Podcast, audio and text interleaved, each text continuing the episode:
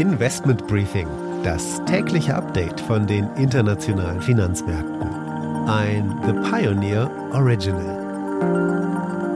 Die Wall Street hat ihre Gewinnserie fortsetzen können, dank fallender Renditen bei den US-Staatsanleihen und besser als erwarteten Quartalszahlen gab es da den dritten Tag in Folge ein gutes Plus bei allen drei großen Indizes. Auch in Deutschland sind die Anleger zuversichtlich, der DAX schafft es über die 13.000er Marke. Und das, obwohl der IFO-Geschäftsklimaindex erneut gesunken ist, zwar immerhin weniger stark als befürchtet, aber insgesamt ist die Stimmung bei den deutschen Unternehmen so schlecht wie zuletzt während der ersten Corona-Welle. Schlechte Stimmung gibt es auch am deutschen Bau. Wegen hoher Materialkosten und höherer Zinsen verlieren Unternehmen zunehmend Aufträge. Das Neugeschäft im Bauhauptgewerbe fiel im August um rund 6 Prozent zum Vormonat. Im Vergleich zum Vorjahr sind es inflationsbedingt sogar minus 16 Prozent. Es ist der fünfte Rückgang in Folge. Wie befürchtet hat Covestro einen Gewinneinbruch vermelden müssen.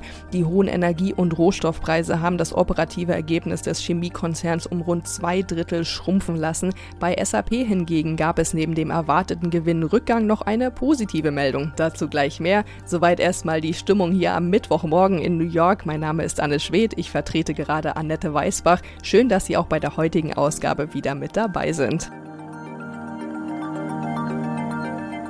Erstmal ein Blick auf die heutigen Themen. Wir fangen bei mir in New York an mit einem Update zur laufenden Berichtssaison. Es gibt unter anderem die Zahlen von Alphabet und Microsoft. Anschließend schauen wir auf den Immobilienmarkt in den USA.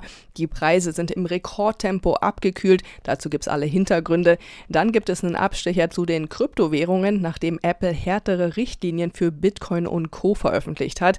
Danach werfen wir einen genaueren Blick auf die neuen Zahlen von SAP und im Investment des Tages geht es heute zu Linde. Der Hersteller von Industriegasen will sich von der Frankfurter Börse zurückziehen und das, obwohl es der wertvollste Konzern im DAX ist. Das sind unsere Themen heute. Die komplette Ausgabe hören Sie nur als Teil unserer Pioneer-Familie.